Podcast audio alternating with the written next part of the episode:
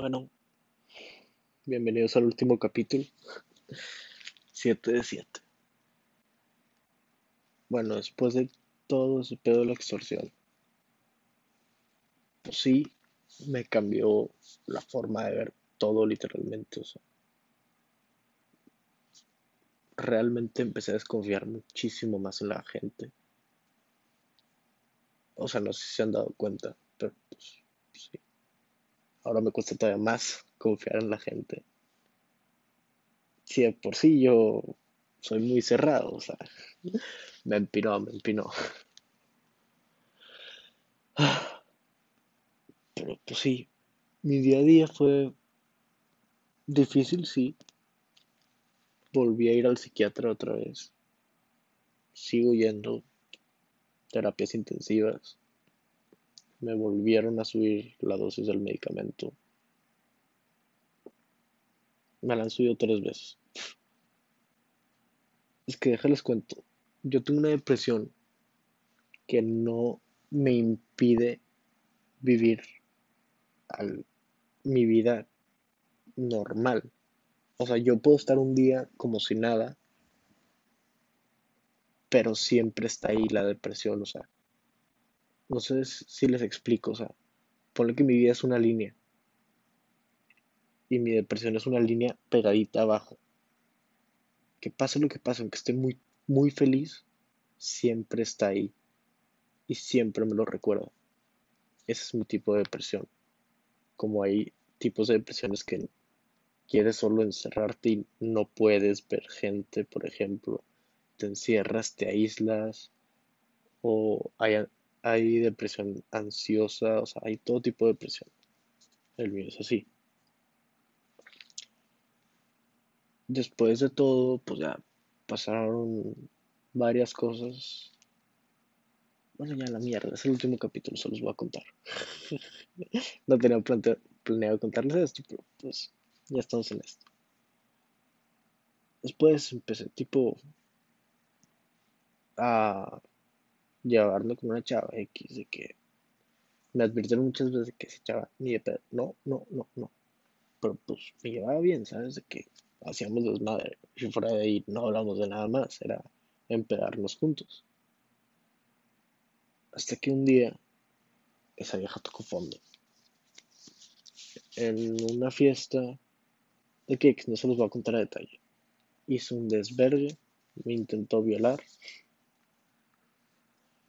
Literalmente como cinco amigos más también. O sea, un desvergue. Ya si ahora saben esta historia si no me la me hablan y yo se los cuento por, por WhatsApp o algo. Bueno, en resumen es que esa noche terminó en la cárcel. Y nadie sabía eso un desverde, desapareció y la jefa me mandó un mensaje, ¿qué onda Emiliano? ¿Y te puedo marcar? Y como que, pues sí. Me marcó y en eso me dice, hey, el papá quiere hablar contigo. Y yo como que mierda, esto ya mamó.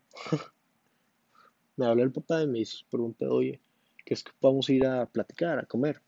Y yo, pues sí, sin pedos, vamos fui a comer y me dijo, güey, necesitamos que esta vieja cambie, pum, pum, pum. O sea, como si fuera mi, mi novia, ¿sabes? A ese punto. Como que yo le dije, tío. O sea, le dije, tío, con todo respeto, no creo poder hacer mucho. Pero claro que puedo ir a hablar con ella y pues en sí dar, decirle que, güey, ¿sabes? Hay que bajarlo un poco. Ya tocaste fondo. Ah. Ya tengo sueño, son las 6 de la mañana por ahí. Bueno, y me dijo, bueno, perfecto, ya.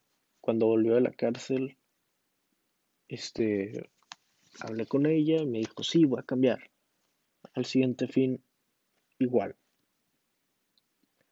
Este, hace un desvergote mundial y ya me valió madre. Ni yo estaba ahí. Y en eso, pues, al día siguiente en la mañana yo estaba en el carro y iba a ir al mirador a mamar solo a las 11 de la mañana. Y en eso me marca la vieja, hey, no tengo nada que hacer, vamos a mamar. Y yo digo, pues yo ya voy a ir a mamar, paso por ti, va. fuimos a la Huasteca, compramos una botella y nos mamamos tres cuartos entre los dos. Y es como que, pues, no es tanto. Está para ponerte japizón, entre japizón y pedillo. Pues bueno, para ella, es mujer. Pues sí. Ya llegamos, la dejo en su casa. Diez minutos después me marca el jefe. ¿Sabes qué? Te pasaste de verga. Me mentiste. Y yo, como que, ¿qué? La dejaste ahogada, hecha mierda en mi casa hasta el pito. Y yo, tío, yo la dejé 100% sobria. Estaba perfecta, no me vengas con mamada, ¿sabes? Me dice, tienes cinco minutos para llegar a mi casa o la voy a llevar a la cárcel. Y ahí dije, tío, con todo respeto, no me vuelvas a amenazar. Si la quieres llevar a la cárcel es tu decisión, es tu hija. Pero no me metes en tus problemas familiares. Y me dice, va, y me cuelga. Y ya. Esa noche fue una peda, se escapó. Yo no estaba, pero se dice que llegó la peda, el jefe, se llegó la jefe, a la vieja y desapareció. nadie sabía dónde estaba, ni fue al colegio, nada. Cuatro días después le mandó un mensaje al jefe, ¿qué onda, tío? Nomás para preguntarte dónde está esta vieja. Pues andan varias gente preocupada por ella. Y me deja encima. Y yo, va, va, vergüenza. Dos días después, estaba en el colegio y me manda un mensaje, ¿crees que nos podemos ver a las 11 en tu libre? Y yo, va, está bien. Llega, me hizo sonriendo, jaja, qué pedo, estoy bien emputado. Y yo como que, sí, yo pensando que era marea, jaja, yo también, y la verdad. Y me dice, no, no, no, ¿crees que estoy bromeando? Qué pendejo. Y yo le dije, tío, con todo respeto otra vez, no me vuelvas a hablar así de que, ¿sabes? Si quieres decir maldiciones, date, güey, no me importa. Pero no las usas ofensivamente contra mí. que pedo que peleando soy súper correcto, güey, qué hueva. Quiero ser de que un gato que, sí, vente mi hijo de tu puta madre. en eso, pues, empieza a decir, ¿me ves cara de pendejo? Que en mi mente sí dije, sí, tantillo. Pero dije, ¿por qué lo dices? Nada que ver. Y me dice, me mentiste la cara. Probablemente cuando fuiste a platicar con ella, dijeron de que sí, ya nos libramos de tu jefe, vamos a hacer más desmadre. Cuando realmente sí la regañé. Eh, o sea, en resumen, el jefe me dijo, ¿sabes qué? La chingada tú, no sé qué, eres un pendejo, solo eres mala influencia para mi hija. Y yo como que, yo, mala influencia para ella si supera todo lo que hizo su hija, es un vergo. Ah, nicotina. Y pues ya de que, en resumen, me amenazó. De que me enseñó videos de mini pelón y así, pues como que, qué, ¿qué te pasa? Ya, me, levanté eh, enojado y la verga, me fui a la chingada. No le he vuelto a hablar a su hija prácticamente, ni a él. Y ya, pues, ya volvió esa bad bitch de... Eh, ah, estaba en un retiro espiritual de 40 días. Ya volvió y todo el pedo y pues ya. Pero como que me preocupa porque su familia sí es muy mierda, ¿sabes? O sea, no con ella, sino la familia es muy mierda en sí. O sea, miren cómo es el jefe, es un borracho, está a las 11 de la mañana mamando whisky. Este, pues ya, un día estaba con Carlos eh, esto sí ya les planeaba contar. Bueno, estaba con Carlos, eh, que a las 3 de la mañana mamando, como pues todos los días. Y yo estaba moviendo mucho la pierna, muy ansioso, como siempre. Ustedes me conocen. Y Carlos me dice, güey, ¿por qué estás moviendo tanto? ¿Qué pasa? Y yo, pues, güey, siempre la estoy moviendo, pero me dice, te conozco, más de lo normal la estás moviendo. Ya le cuento ese pedo que, pues sí, me preocupa la vieja, que la neta, está empinada su familia de que no la culpo en nada lo que hizo, ¿sabes? Y no sé qué tanto platicamos. Pero de repente me dijo, mira, confías en mí y yo, la neta, sí. Me dijo, vamos a hacer un ejercicio, por así decirlo, pero te va a doler un verbo. Probablemente me vayas a odiar después de esto. Pero quiero que sepas que no es nada personal. Y yo, bueno, Me dijo, dime tus tres mayores pecados. Le conté tres. Uno, lo del aborto. Dos, lo de una pendejada que pasó con mis jefes. Y tres, una pendejada que pasó con mi ex. No, no la que me ayudó con lo de las fotos, no, la otra, de hace dos años. Este, me dice, bueno, la neta, qué bueno que no fui ni tu pendejo hijo, ni tu papá, ni tu novia. Porque eres una mierda de persona. Solo decepcionas a la gente. Si fuera tu hijo, ahorita no estaría pendejo vivo. Si fuera tus papás, solo me decepcionarías. Si fuera tu novia, güey, ni confianza te puedo tener, güey. La neta, es mejor solo alejarte de ti, de personas como tú. Y me hizo mierda. De que obviamente me dijo muchas más cosas, pero en resumen fue eso. Y me hizo mierda. En eso solo, puta, rompí a llorar y le dije, bueno, creo que ya me voy a dormir. Me subí al cuarto, me dio un ataque de ansiedad, me puse a vomitar, me desmayé por cinco minutos. Le hablé una amiga llorando, güey, de que ojete. Estaba horrible, en pésimo estado. No podía dejar de temblar, güey. No podía casi, no podía ni hablar, güey. Y no sé por qué me afectó tanto. Pero creo que fue el hecho de una persona que quiero, que realmente en cierta parte admiro en ciertos aspectos. He dicho eso, pero creo que lo que más me dolió fue que es cierto. Porque no digo que me la ido así, pero claro que he decepcionado a gente, claro que he lastimado a un verbo de gente. Maté a mi puto hijo. Pues no cualquiera hace eso, supongo.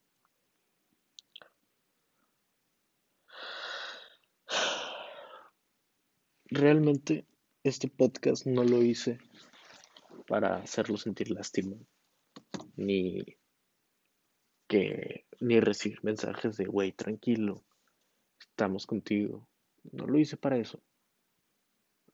Lo hice por tres puntos.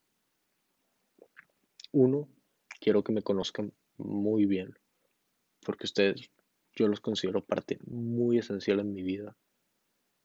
Y espero que ustedes también, pero si no, no hay problema. Yo los considero muy amigos, muy cercanos. Y pues, si ya tengo la confianza de decirles esto, ¿saben?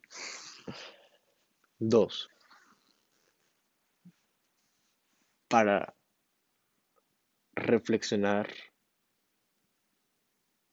en un tema personal. ¿Sabes? Esto ya está más mío, pero pues no sé, quería tener el valor y llevaba un verbo intentando hacer esto, contar mi historia y nunca había tenido la fuerza. Pero, no sé, sentía necesidad de gritarlo, güey, soltarlo. En parte desahogarme yo solo con unos micrófonos y un iPad que estoy grabando. Pero no sé, solo contarlo. Y número tres, sé que va a sonar muy mamador, pero intentar ayudar. ¿Por qué? Porque probablemente tú que estás escuchando esto, sí, te conmueva la historia. Sí, probablemente te vas a sentir hasta probablemente mal por mí. Pues, eso pues pasa, son sentimientos humanos.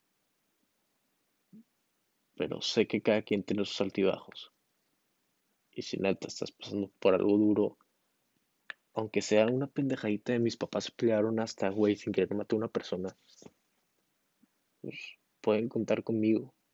Porque, como han visto, yo he pasado muchas pendejadas. A mí nada me asusta, güey realmente, pues pase lo que pase, pues más o menos ya se lidiar ciertas cosas. Y si quieren contármelo adelante, si no tienen la confianza, perfecto. Si requieren ayuda en lo que sea, aquí estoy. No sé, ustedes saben. estoy para lo que sea. Y la neta, o sea, no, mi vida no es todo lo que escucharon aquí. Estas son las mayores cagadas que he hecho y lo que me llevó estar en el punto donde estoy. Las decisiones malas que he tomado. Pero claro, no toda mi vida es mierda, tranquilos. Bueno, un poco sí, pero claro que también tengo mis momentos buenos como cualquier persona. Tengo momentos que me las paso cabrón. Tengo amigos que no mamen, ¿sabes? Neta, es la cosa que más puedo presumir. tengo los mejores amigos del mundo. Amigos y amigas. De que la neta. Y tal ustedes no lo sepan, pero la neta, los quiero ver. verdad, ya me puse sentimental, ¿verdad? No, pero sí, o sea, mi vida no es mierda, solo la he cagado muchas veces, algunas más feas que otras, claro. Pero para eso es la vida, para aprender, para obtener conocimientos a la neta. Si no me hubiera pasado todo esto, yo seguiría siendo el mismo niño inmaduro de hace un año y medio. ¿Saben? O sea, que solo que solo pensaba en pedas, en hacer una pendejada los viernes. Y pues sí, sigo pensando en eso, claro. Y claro que sigo siendo inmaduro, sí. Pero me ha ayudado a entender muchas más cosas creo que me pueden servir para toda la vida. Y pues creo que cierro el podcast.